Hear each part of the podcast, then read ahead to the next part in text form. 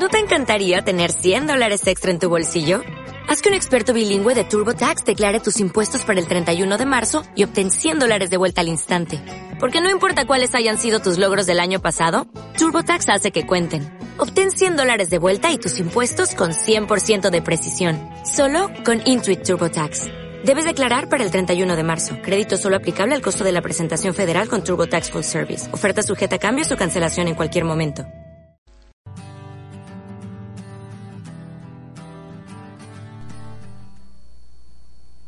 Hola, ¿qué tal? Te habla Daniel Bajo de la banda BET de México, del centro del país de Aguascalientes, para invitarte a que escuches nuestra nueva propuesta musical, que nos busques ahí en el Facebook, en www.facebook.com diagonal BET, BET con th.band, y también que nos busques en SoundCloud, donde puedes escuchar nuestra propuesta y descargarla si te gusta, en soundcloud.com diagonal BET-banda.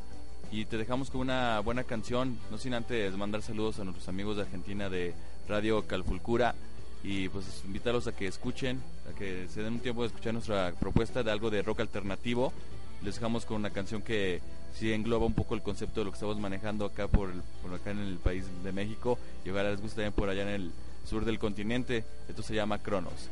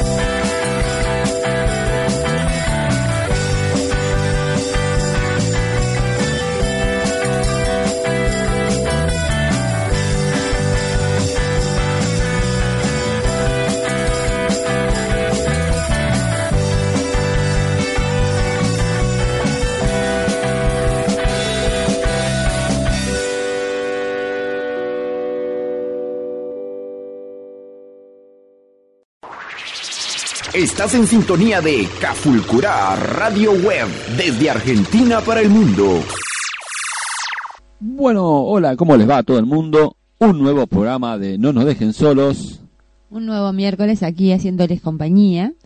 Aquí en Mar del Plata hace mucho frío. Bueno, pero comenzamos nuevamente. Aquí No nos dejen solos con Juan. Y con Mari a mi izquierda como corresponde.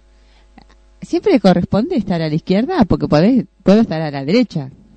Sí, no, no, pero aquí estás a la izquierda. Pues si te pones a la derecha tenés que manejar los controles vos. Ah, no, no, no. Yo uso el teclado nada más. Bueno, eh, queremos agradecer a todos los amigos. No sabemos de qué ciudad son cada quien, pero sabemos que tenemos conectado gente de, Che- de Chile, de Chile iba a decir, qué mal que voy, ¿De dónde de, es eso? de Chile, de Chile, de Chile, de Chile, de Perú, de México, de Venezuela, de Ecuador, me hacen seña de que baje la velocidad. Ahora tengo que hablar un poco más pausado y más tranquilito, porque si no, Mari me reta. ¿Saben que me reta? No, no, no lo reto, sino simplemente le digo, no seas atropellado. que es lo mismo, va. Bueno, escuchamos a los chicos de PET, ¿eh? Con su tema Cromos, Cronos, perdón, Cronos. ¿Le estamos cambiando ya desde el principio del programa el nombre a los temas? No, hoy no. Vamos a intentar, vamos a intentar corregir ese tema de cambiar todo. Bueno, eh, los hemos escuchado, un lindo tema. Y Estos chicos, estos chicos son de México, este, nuestro amigo Armando Ortiz del programa Personas No Grata, que lo pueden escuchar los domingos a las 17, a las, eh, perdón, a las 19, ¿eh? buen programa. Con todo rock alternativo de toda Latinoamérica, ¿eh? De toda Latinoamérica. Por allá también han pasado algunos chicos ar- argentinos que nosotros les hemos hecho un contactito. Así que bueno, esperemos que sigan escuchándonos y seguimos compartiendo música. Vamos con la música.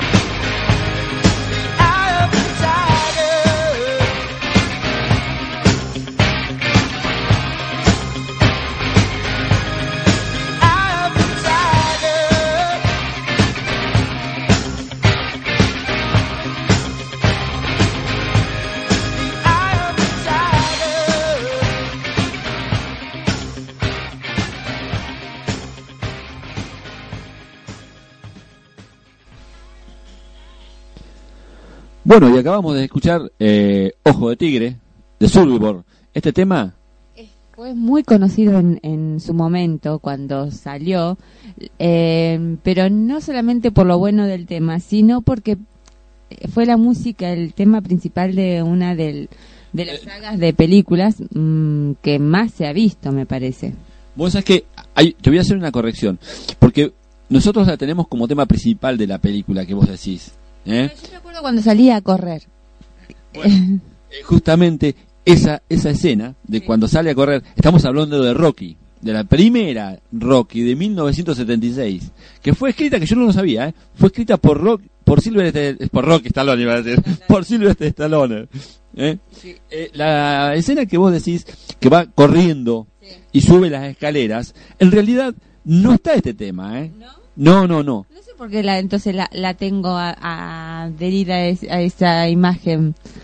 porque en verdad este tema este está en muchos programas de boxeo inician con este tema y nosotros aquí por lo menos acá en Argentina este eh, hay los cuando se hay una presentación de peleas se inicia con este tema con la entrada de este tema con ojos de tigre. Bueno, yo asocio esa película Rocky con ese tema. Eh, no me acuerdo del otro tema que es el principal entonces. ya después de después de hacer el comentario de esta película ya que salió la película vamos a vamos a poner el temita ese Bueno, Eh, pero sí, es muy normal porque la mayoría de nosotros acá en la Argentina, por lo menos, la tenemos asociada a Rocky Balboa, a, a la- a Rocky, a la película, porque justamente después de, de estar en la película, casi todas las presentaciones boxísticas en la Argentina y se pone un tema musical, este es el tema. Por eso es que la asociamos con esta Rocky. o sea que es la cortina de, de- de las presentaciones de boxeo.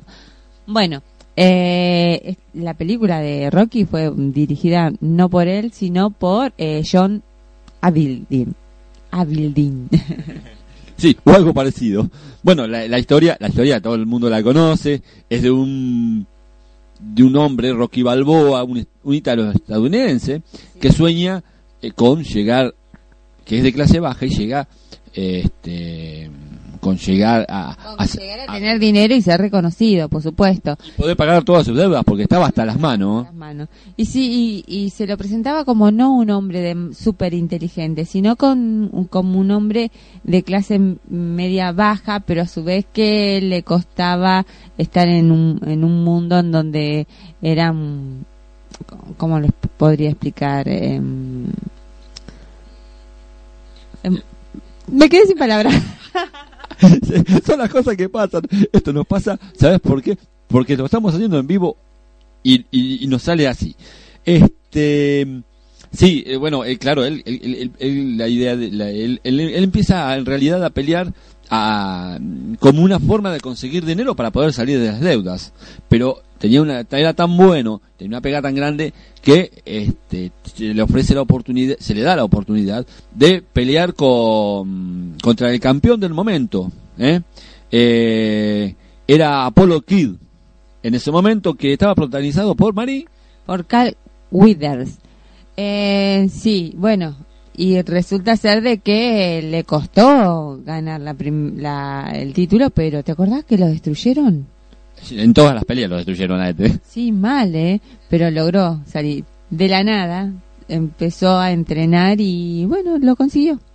Además, esta película tiene una particularidad muy especial, porque vos decís, Rocky, estuvo Rocky 1, Rocky 2, Rocky 3, Rocky 4, Rocky 5 y Rocky, y Rocky Balboa. ¿eh?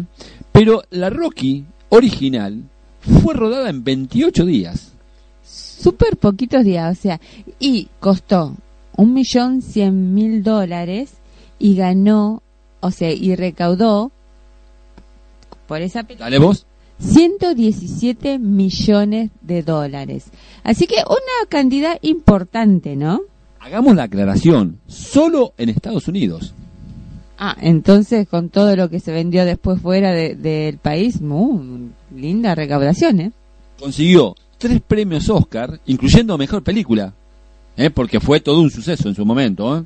Y sí, a mí me gustó la primera, la primera Rocky. Yo me acuerdo que la fui a ver al cine y estuvo buena. Lo que pasa que después, bueno, es un poquito más de lo mismo, ¿no? Pero siguieron un poco también con la vida de él, que en realidad no es- está bueno. No fue de excelencia, pero bueno, te te, eh, te atrapaba, porque bueno, lo que siempre eh, es como el cuento de la Cenicienta, ¿no? El, el poder de la nada eh, conseguir cosas, bueno, a él no es de la nada porque en realidad puso su cuerpo, ¿no? Pero, pero bien, pero logró tener el éxito y cuando tenía el éxito con el dinero le fallaba la familia. Pe- Pero bueno, Bueno, pero son las cosas que pasan. Vos te dedicas demasiado a una cosa, perdés del otro lado. y sí, siempre. Em, Es difícil mantener el equilibrio en la vida. Bueno, la banda sonora de Rocky fue compuesta por Bill Conti, ¿eh? cuyo tema principal, que después lo, que lo vamos a escuchar después de que terminemos el comentario, Gonna Flee Now, fue número uno en la lista Billboard Magazine Hot 100 durante la semana del 2, de, del 2 al 8 de julio de 1997. No, 1977. 1977, perdón. 20 años antes. Bueno, pero si hicieron hasta 30 años después. La última fue 30 años después de, y bueno, calcularle que 30 años después se fue en el 2007. Rocky Balboa. La verdad, ¿cuántos años, eh? Y ya estaba viejito Silvestre de Stallone en la última entonces. Claro, pero en la última él no pelea. Él entrena a uno para que vaya a pelear. Vos sabés que esa no la vi. me la perdí entonces. Después me la contás. Después de tantas Rocky, flaca, uno ya no la quería ver más a Rocky. Bueno, yo muchas veces no veo todas las películas que salen, así que bueno, me la perdí.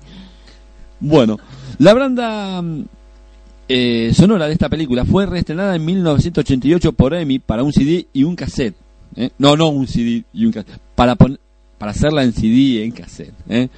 Eh, bueno, Bill Conti además fue compositor de Rocky 2, 3 y 5.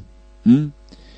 Y em, lo ha sido también en la sexta entrega. O sea que la Rock. última película también. Se perdió una sola película de hacerle la música. Bien. Así que ahora vamos a escuchar entonces el tema de esta banda, de, el principal de, de, de la saga de películas de Rocky. ¿Cómo que se llama? Gonna Fly Now de Billy Conti.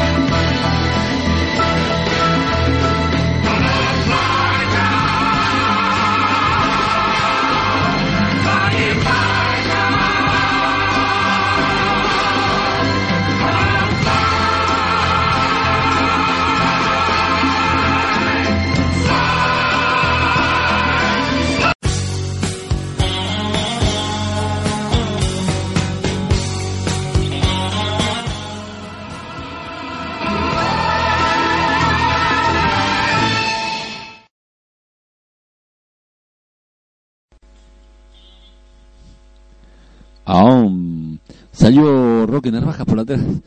Parece que sí. Pero bueno, disfrutamos del tema de la película de Rocky, ¿no? Muy lindas.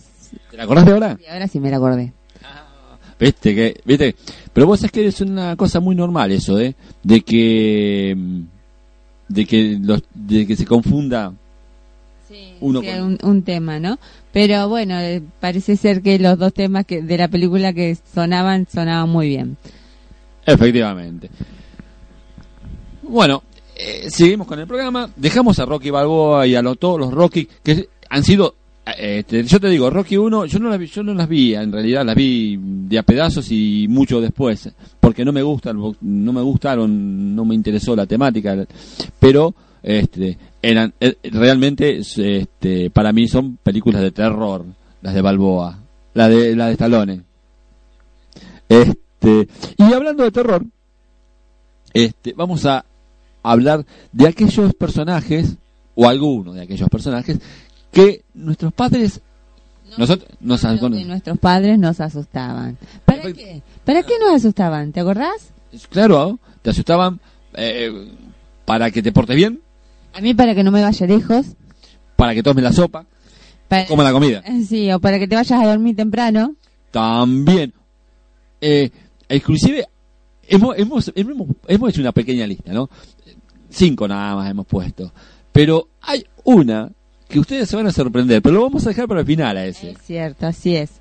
Bueno, una de las primeras cosas con que nos asustaban nuestros papás, ¿qué era? Con el cuco o el coco. Claro, según donde sea, en México creo que le dicen coco. El cuco. En, Pe- en Perú, en Perú me comentó un muchacho también que dicen que es el cuco allá en Perú. Sí, sí, a, a mí me asustaban diciéndome que si no me iba a dormir temprano, venía el cuco para asustarme. O sea que me tenía que ir a dormir temprano. Y encima era, era miedosa, ¿viste? Me asustaba.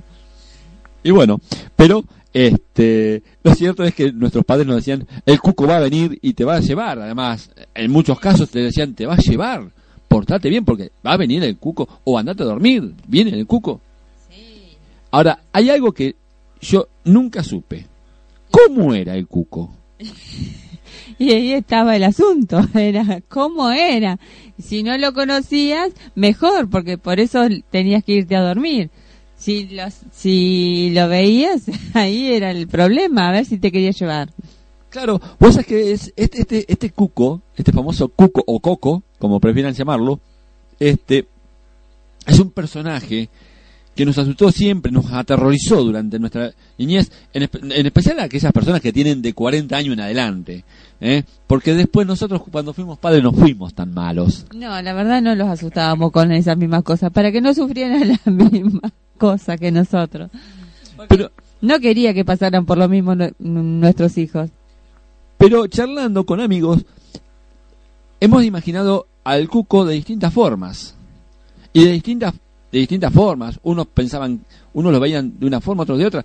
Pero nadie sabe hacer si acierta cómo era un cuco. La verdad que no. Yo me lo imaginaba como una cosa media gelatinosa, media eh, negra, así densa, que no, no tenía forma. Bueno, yo me lo imaginaba como algo flaco, cabezón, con la, brazos largos, largos para alcanzarme. Era como algo gelatinoso que se extendía para, para- también para alcanzarme. Estaba en la fantasía de nosotros, nada más el coco.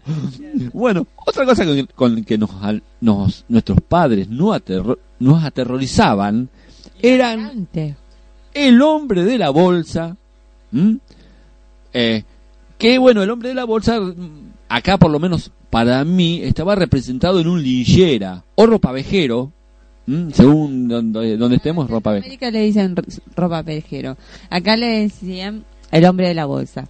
¿Por qué el hombre de la bolsa? Y porque generalmente vieron los hombres que andan en la calle, que viven en la calle, generalmente tienen un bolsito con sus cosas y las llevan para un lado y para el otro y duermen en donde caen. Bueno, por eso era el hombre de la bolsa. Pero nosotros nos decían que si nos portábamos mal y nos íbamos lejos, bueno, en mi caso, ¿no? Venía el hombre de la bolsa, te metían en la bolsa y te llevaba. Claro, el asunto era que la bolsa no tenía más de 15, 20 centímetros de diámetro. ¿Cómo cuernos nos íbamos a meter ahí? Y nosotros le teníamos miedo, éramos unos tontos, éramos. Imagina la fantasía de nuestra cabecita que, que íbamos a pensar. Solamente le hacíamos caso a nuestros papás, porque eran nuestros papás. Claro, es lo que decían era, ellos era palabra santa. Sí, y nos comimos un montón de mentiras, ¿eh? Bueno, otra cosa con las que nos nos eh, también nos asustaron mucho, mucho, por lo menos acá en Argentina segurísimo, era con los gitanos. En esa época los gitanos no vivían en casas tipo mansión como lo hacen ahora, eh, eran nómades por lo general, andaban en, carro, en carromatos, en carretas, en carromatos eh, o en casillas rodantes, iban de aquí para allá y vos veías siempre en todos los eh, en, en todas las reuniones de los gitanos, montón de chiquitos corriendo. Y lo más lindo que había rubios, morochos, ojos verdes, ojos negros. Eh, o sea, que podían... Entonces te, decían que te van a llevar los gitanos si vos salís afuera a jugar. Bueno, a mí no me asustaban tanto mm, con que si salía afuera a jugar. A mí me decían que tuvieras cuidado con los gitanos que robaban los chicos. Más o menos lo mismo, va. Bueno, más o menos. O sea, que veíamos gitanos y, y íbamos para el otro lado. Y es cierto, pa- y muchas veces tenían la costumbre los gitanos de ir a pedir por las casas. Y cuando nosotros veíamos un gitano nos metíamos adentro, le teníamos miedo, de verdad. Sí, sí. Yo después conviví con gitanos y son, son macanudos. Son como nosotros, va. Eh, se mandan las mismas macanas que nosotros. Yo me he topado con los gitanos que andan en la calle y la verdad si te pueden joder, te, te, te joden, eso sí. Eh, Son, son- son- eh, eh, por lo menos antes eran muy ventajeros. Ahora las mujeres son las que andan consiguiendo dinerillos de ese lado. El hombre trata de hacer negocios. Sí, lógicamente, negocios siempre a favor de él. Embaucan. Son bastante embaucadores. Por eso yo les tengo aprehensión también. Pero bueno, son personas como cualquier otra. Pero a la hora de discriminarse con los gitanos eh, me, me quedó eso. Sí, me quedó. Inclusive tengo bastantes años y es como que todavía les tengo cosita. Bueno, pero los gitanos eran seres humanos que andaban por las calles. Ahora, lo cuarto que pusimos acá fue duendes, elfos y brujas. Yo no vi un duende, no vi un elfo. Bueno, sí, brujas sí. Suegras, entre ellas. Y tenés una carlada también, ¿no? Claro, exacto. Bueno, nos- eh, acá en Argentina con duendes y elfos no, pero sí en muchos lugares, porque he hablado con algunos muchachos, justamente por eso sacamos el tema, y sí, realmente, eh, lo asustaban con los duendes, diciéndole que no vayan a la selva, en algunos lugares donde son selváticos, o a los bosquecillos que había, eh, porque estaban los duendes y los elfos y secuestraban chicos y llevaban a los chicos para criarlos ellos y no lo dejaban volver más a la casa. Eso es lo que me comentaban, ¿eh? Ah, mira vos. Bueno, aquí a mí nunca me asustaron con un duende, un elfo. Con las brujas tampoco. No, no, no, no. Con eso sí no me asustaron. Bueno. Me zafé, zafé de una. Ya zafaste de una, ya zafaste de una. Sí, no, bueno, las brujas son, son un personaje mitológico, eh, duendes y elfos también, vamos a ser sinceros. Este, pero, claro, eh, brujas buenas no hay, así que cualquier... no? ¿eh? ¿Por qué no? Yo soy buenita, mira soy una brujita. Bueno, es cierto, la he visto más de una vez volando con la escoba los viernes a la noche dando vuelta al- alrededor de la casa. ¿Vienes a la noche? Sí, vos te vas a, a jugar al fútbol y no me ves. Pues yo te he visto. Cuando llego te veo cuando aterrizas. Ah, bien. Me Entonces. bueno, este, bueno, es sin palabras, duendes, elfos y las brujas, bueno, las brujas, este, siempre fueron representadas con granos en la nariz, feas, narigonas. con ropas negras, así con tipo harapos y también con unos gorros grandes. Siempre por así las, las siempre las han eh, dibujado o imaginado siempre a las brujas. Sí, además, este, con la mala costumbre de tener una olla gigante, que no me acuerdo cómo se llama. No me acuerdo. Y un gato. Efectiva. Exacto, gato negro además. Y en la olla gigante, ¿eh? este, si vos te portabas mal o vos no hacías caso o no te ibas a acostar, las brujas salían de noche a ver si encontraban algún chico para cocinarlo, ¿eh? En su no sé si comían, pero por lo menos lo cocinaban. O al menos lo bañaban ahí adentro de... Capaz que le sacaban la mugre. Bueno, y el personaje que viene a continuación, que también vamos a comentar de él, es el personaje que uno no lo identifica como algo terrorífico, como algo de miedo, pero realmente nuestros padres nos asustaban con él, especialmente durante eh, no, no durante todo el año, no, no, durante todo el año mayormente no, por lo general era en el último mes del año, ¿no? Y sí, porque decían, si no te portas bien, le, Papá Noel no te va a traer el regalo. Efectivamente, Papá Noel o Santa Claus. ¿eh? Claro, este, nosotros, había algunos chicos que eran bastante terribles. Sinceramente, eran chicos bastante jodidos, bastante, qué sé yo, ¿cómo te puedo explicar? A ver, eh, eh, eso, no eran que eran jodidos, eran traviesos, les gustaba hacer eh, cosas que no debían, como tirar piedras arriba de los techos, eh, andar con una gomera, eh, no hacerles caso a los padres. jugar a la pelota dentro del, del, ¿cómo es? Del living.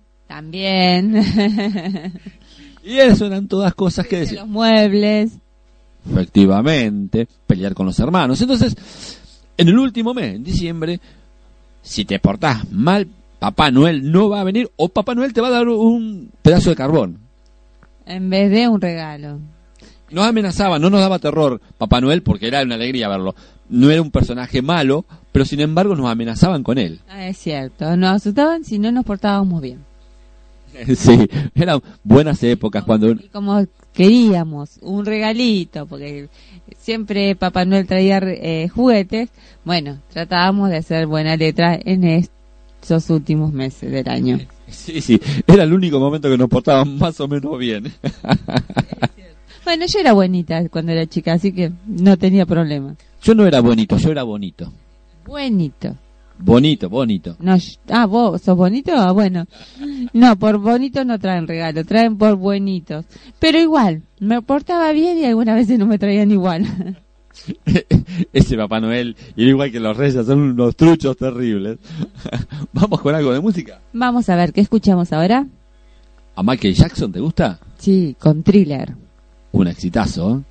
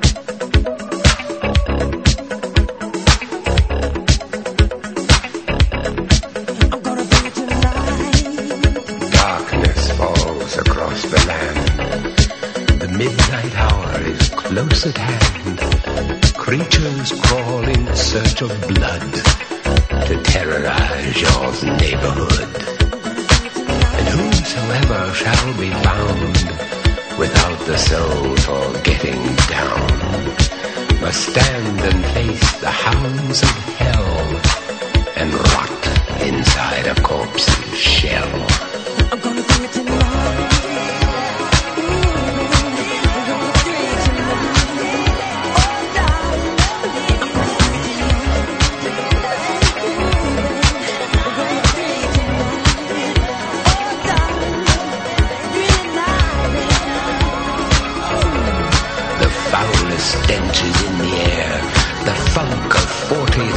40,000 years, and grisly ghouls from every tomb are closing in to seal your doom. And though you fight to stay alive, your body starts to shiver, for no mere mortal can resist the evil of the thriller.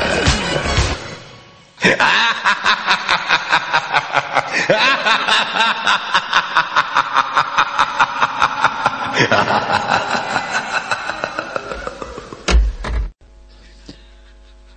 Y estamos con éxito tras éxito en, ingle- en inglés, ¿eh? Sí, la verdad que ah, hemos buscado todo lo que es mejorcito para compartir hoy con toda nuestra audiencia. Lo único que no me acuerdo de thriller de qué año es. Porque tengo idea que es del 81 o 80 u 82. Eh, pero No más del 80, 80, 81 más o menos. Sí, bueno, cuando sus inicios. ¿Mm? Por supuesto, cuando Michael Jackson es dado a la fama, ¿no? Cuando empiezan a... Cuando Michael Jackson era negro. Exacto, cuando era lindo, porque viste que cuando era negro era lindo, después, pero siempre lo que me llamó la atención es la elasticidad que tenía en ese cuerpo, porque no solo cantaba bien, sino que cómo se movía en el escenario, cómo, cómo se eh, bailaba, porque era un placer verlo bailar. Efectivamente. Y no solamente lo hacía para los videos, sino que lo hacían los shows, esos de bailar. ¿eh? No, le- eran bárbaros. La verdad que genial. Bueno, algo genial pasó también en Estados Unidos, en un club de Tampa, ¿eh? en la costa oeste de Florida. De trampa. Tampa. Ah, yo pensé que habías dicho trampa.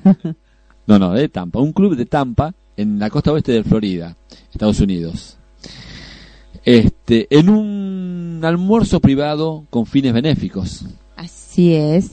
En esta ocasión se les había ocurrido hacer a los auspiciantes, ¿no? Efectivamente. Re- hacer un regalo a la gente que participaba de ese evento. Pero era un regalo a una persona, pero nadie sabía quién.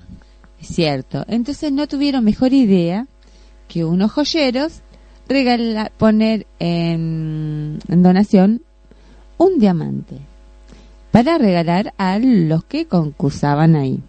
Diamantito de 5 mil dólares, vamos a aclarar. Decime, ¿qué pasó? Bueno, resulta que la idea fue de poner esta piedra preciosa en la bebida, en las copas de champagne. De champagne, ¿viste cómo la nombré, no? Champán.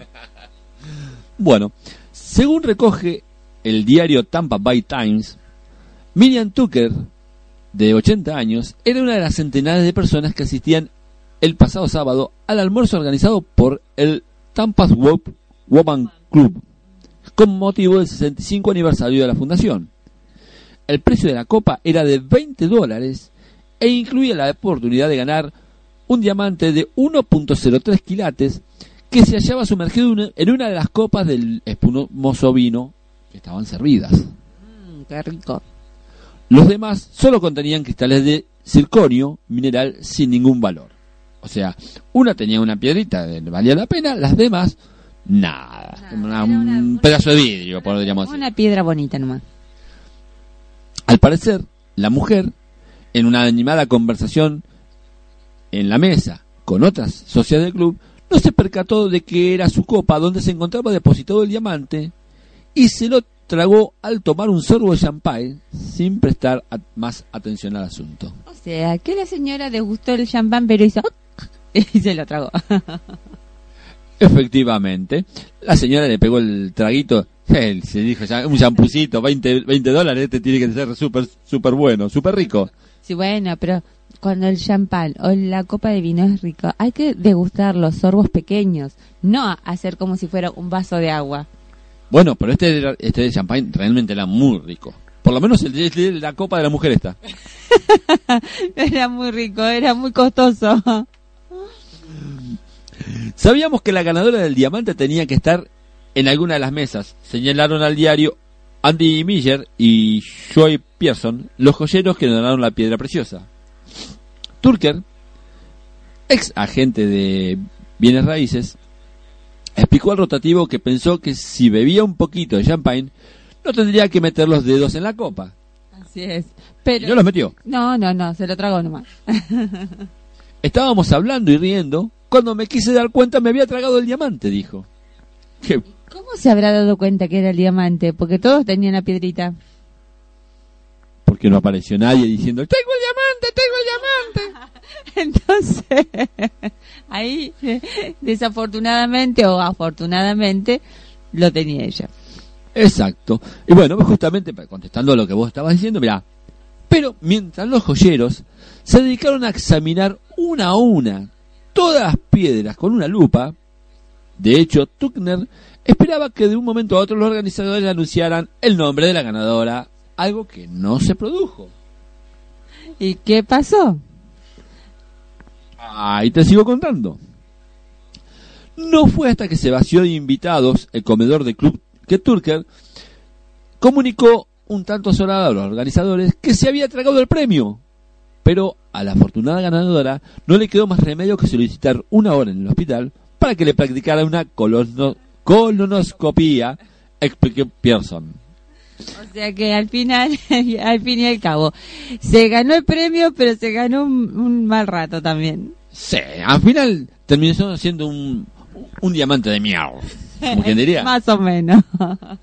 El, con- el joyero confirmó días después de la prueba, porque seguramente lo tuvo que lavar y le daba bajito de agarrarlo. De la- perdón, perdón, ¿eh? El joyero confirmó días después de la prueba médica realizada a Tucker y la recuperación de la piedra preciosa que, efectivamente, se trataba del diamante en cuestión. Y la tenía dentro del estómago de la señora. Es así que no lo quería largar, se lo quería llevar a toda costa. Eso sí. Bueno, vamos a escuchar un tema a raíz de esto. Eh, Vamos a escuchar algo, eh, este, porque siempre ponemos mucho rock, mucho rock, esta vez vamos a escuchar algo Más latino, más romanticón. Y bueno, en este caso vamos a escuchar al, al señor Ricardo Arjona con el tema Señora de las cuatro décadas. Pero esta señora no tiene cuatro décadas, tiene ocho décadas, pero bueno, vamos a, simular que son cuatro.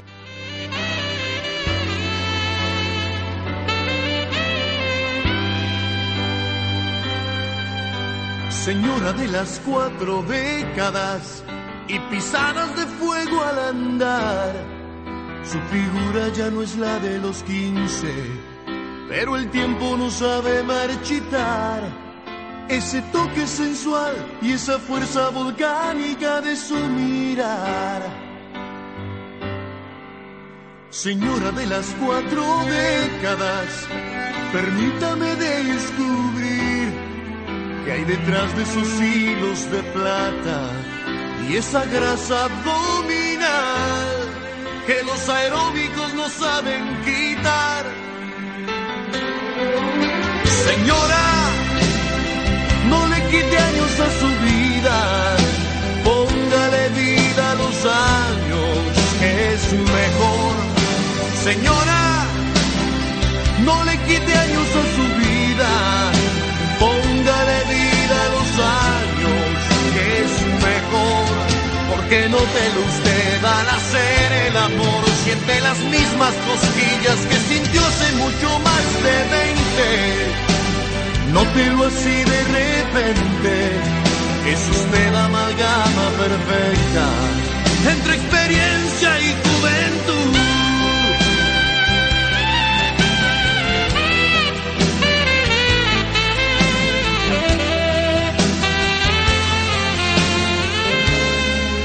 Señora de las cuatro décadas, Usted no necesita enseñar detrás de un escote. Su talento está en manejar con más cuidado el arte de amar. Señora de las cuatro décadas, no insista en regresar a los treinta, con sus cuarenta y tantos encima. Deja huellas por donde camina, que las endueña de cualquier lugar. Señora, no le quite años a su vida, póngale vida a los años, que es mejor. Señora, no le quite años a su vida, póngale vida a los años, que es mejor. Porque no te lo usted al hacer el amor, siente las mismas cosquillas que sintió hace mucho más de 20. Nótelo así de repente, es usted amalgama perfecta entre experiencia y juventud. Como sueño con usted, señora, imagínese que no hablo de otra cosa que no sea de usted. ¿Qué es lo que tengo que hacer, señora, para ver si se enamora de este 10 años menor?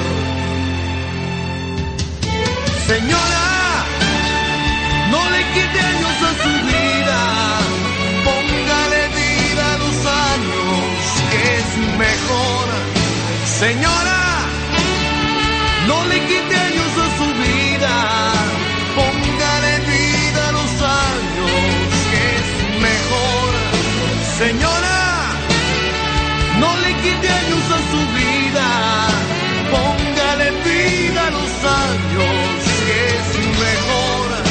Señora,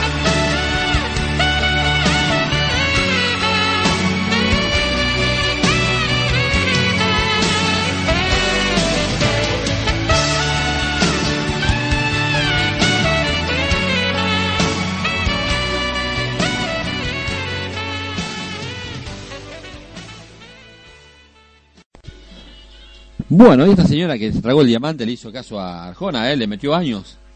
Llegó a los 80, ya lo duplicó. Eh, La verdad que sí, un montón, ¿no? Pero bueno, eh, por suerte, y puede ir a reuniones, así que debe estar bien la señora. Sí, nada, nada, también, ¿eh? Si te tragaste un, un, un diamante de, de 5 mil dólares, se ve que... Personas más jóvenes que se tragan huesito de pollo, ¿y? bueno. Este, no, bueno, claro, es, eh, esta, esta señora puede des- desmentir varios mitos y, y- y leyendas y creencias, ¿verdad? Porque tiene años para, para tirar para arriba. Eso es cierto. De verdad. Pero debe tener historias para contar también. A patadas. Nosotros también tenemos historias para contar, pero antes vamos a hacer una aclaración. Vamos a de- hacer una definición, ¿eh? Porque queremos hablar de un mito. Eh, hoy en Cafulcular Radio Web, aquí en el www.com www.cafulcuracc.com.ar ahora sí Está bien. Me está cambiando la dirección de la página. Y eso que no es mía la página, es de él. La programa y la hace toda él. Bueno, eh, mito eh, forman parte de creencias de una cultura o una comunidad, la cual lo considero la cual lo considera como historias verdaderas. Desde que en la antigüedad greco-romana las explicaciones filosóficas y científicas Greco-latina. grecolatina, es verdad. Bueno, desde que en la antigüedad grecolatina las explicaciones filosóficas y científicas entraron en competencia con las míticas, la palabra mito se cargó en ciertos contextos de un valor peyorativo, llegado a utilizarse de forma laxa como sinónimo de patraña, creencia extendida pero falsa. Así es.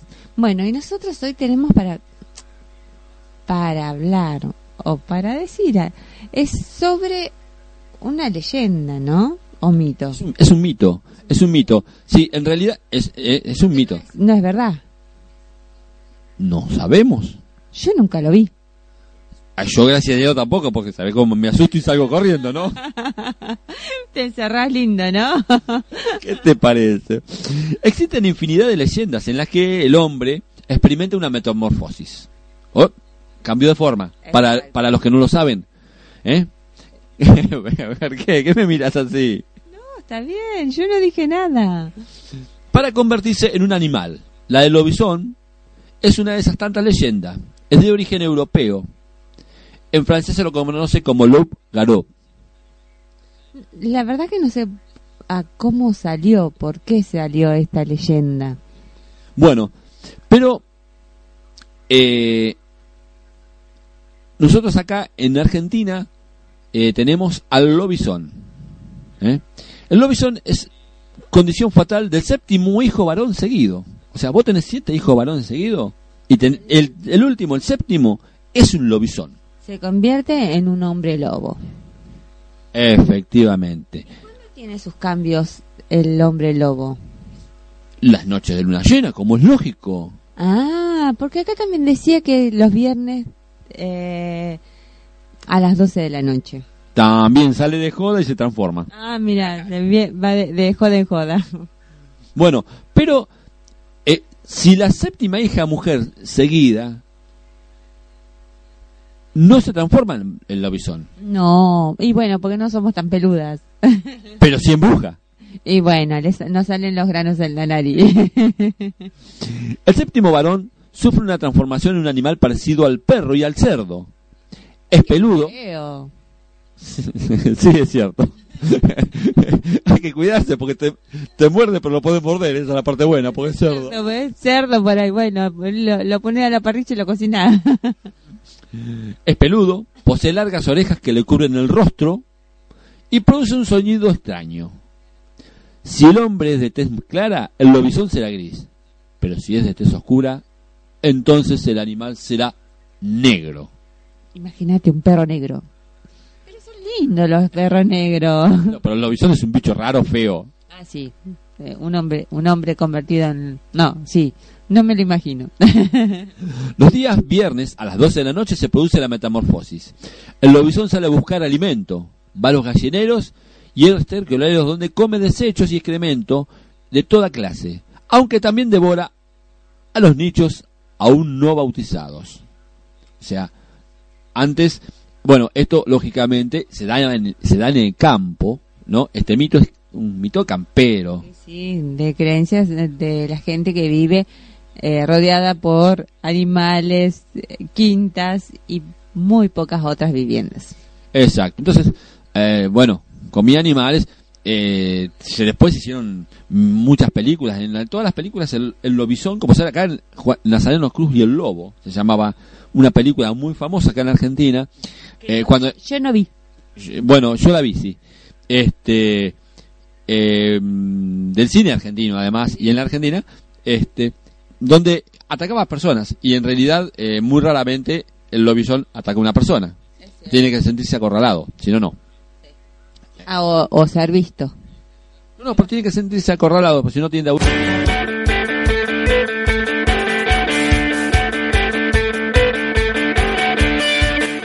Porque eh, va a cazar eh, gallinas, come excrementos y nichos. Los nichos... eh, lo- lo- Vendría a ser lo... Ay, ahora no me sale. Los niditos de... de... no, no, en los cementerios, el nicho de un cementerio. Ah, los, los, los muertos.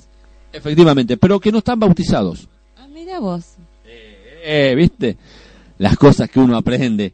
Nosotros allá en el campo, ¿sabes cuántas veces vimos lobizón ahí aparecer? Ah. Bueno, este... ah, ¿Por dónde iba? Ah, sí. Si alguien se cruza con él, debe matarlo, ya que si solo lo hiere, corre peligro de muerte. El lobizón mutará a ser humano al ser herido, perdiendo el encantamiento y agradeciendo a su benefactor, pero intentará matarlo a pesar de haber recibido su ayuda, porque está en el instinto animal de él. Ah, mira vos. Así es la, la leyenda del hombre lobo. Viejos hombres se caracterizan por poseer un aspecto no muy agradable. Son altos, delgados, de rostro amarillento y sufren dolencias estomacales, a raíz de todo lo que ingieren cuando los viernes por la noche salen de paseo. Entonces nuestro hijo es un hombre lobo. Es muy parecido, ahí nomás me parece. Por eso te decía. Dicen que solo muere si se le dispara con balas de plata bendecidas, que tal vez pueda curarse si se lo bautiza en siete iglesias diferentes y se lo golpea con una alpargata. Ah, mira vos, pobrecito. No puede ser flecha, tiene que ser alpargata, ¿eh? es de marca. Ah. Encima no te había entendido. En pequeñas poblaciones, cuando una persona es rechazada socialmente, se le indiga la, se le indiga la maldición del ser, de ser lobizón. Esto es a causa, es causa de marginación sin vueltas. Las incontables historias acerca de ser maldecido eh, dicen que, por ejemplo, que al momento de transformarse, el hombre siente fuerte dolor de estómago, comienza a revolcarse, dando siete vueltas al derecho y siete vueltas al revés. Es cierto. ¿Y mm, también rezaban un credo? Efectivamente, mientras va girando sobre su cuerpo, reza de ida siete credos al derecho y al volver, siete credos al revés. Mira vos. O sea que es como, es como que dice hola y aol. Ah, eh, Aló, y alo. A- La palabra es al revés, ¿no? Luego sale a atacar, primero a sus enemigos y luego al que encuentra. Más vale que se quede tranquilo en la casa, entonces. La reacción de los pobladores ha sido tan violenta en el pasado que llevó a lincharse a personas inocentes.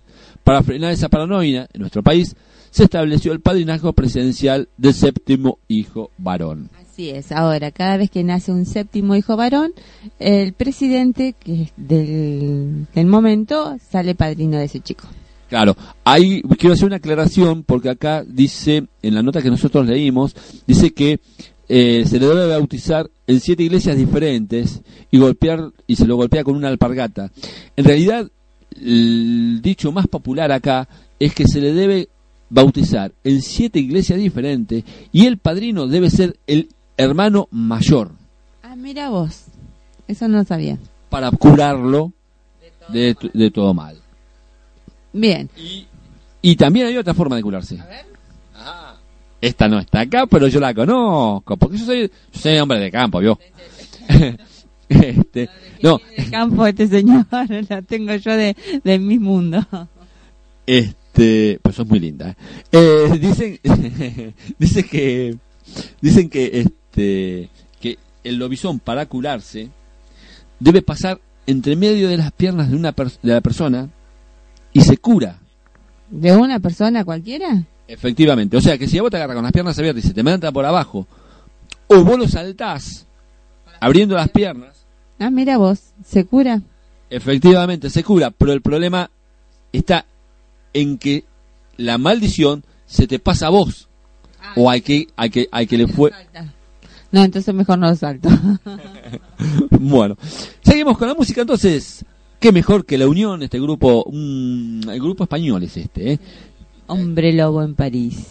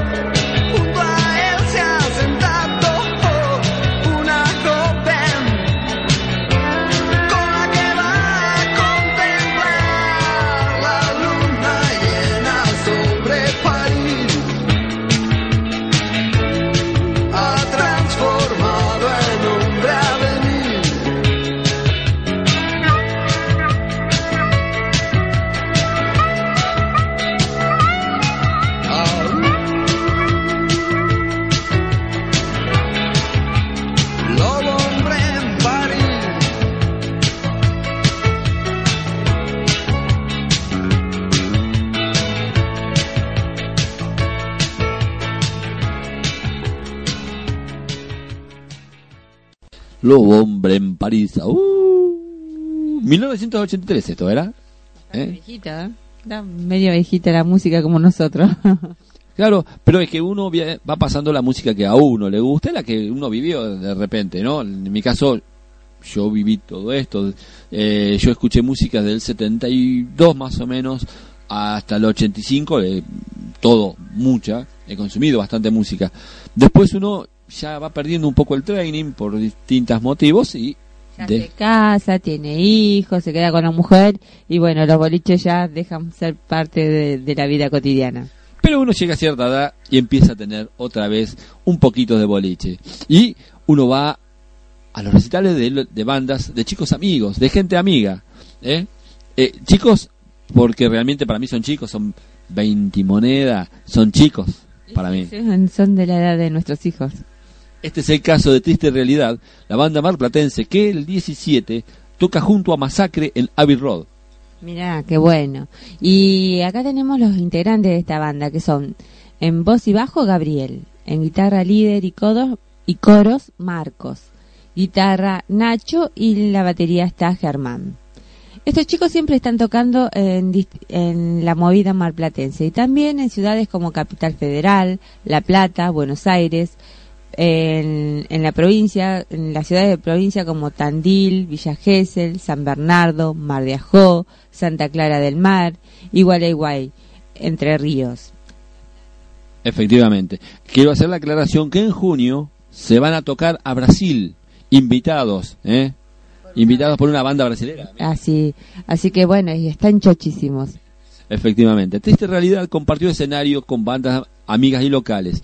Bandas de Buenos Aires como Dos Minutos, Bulldog, Superúa, Villanos, Sin Ley, eh, Topos, Mal Momento, La Divil, eh, Eterna Inocencia, bueno, y un montón más.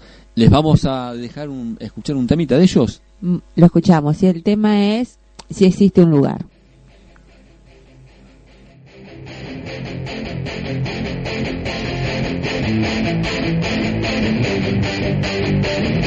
We'll be right back.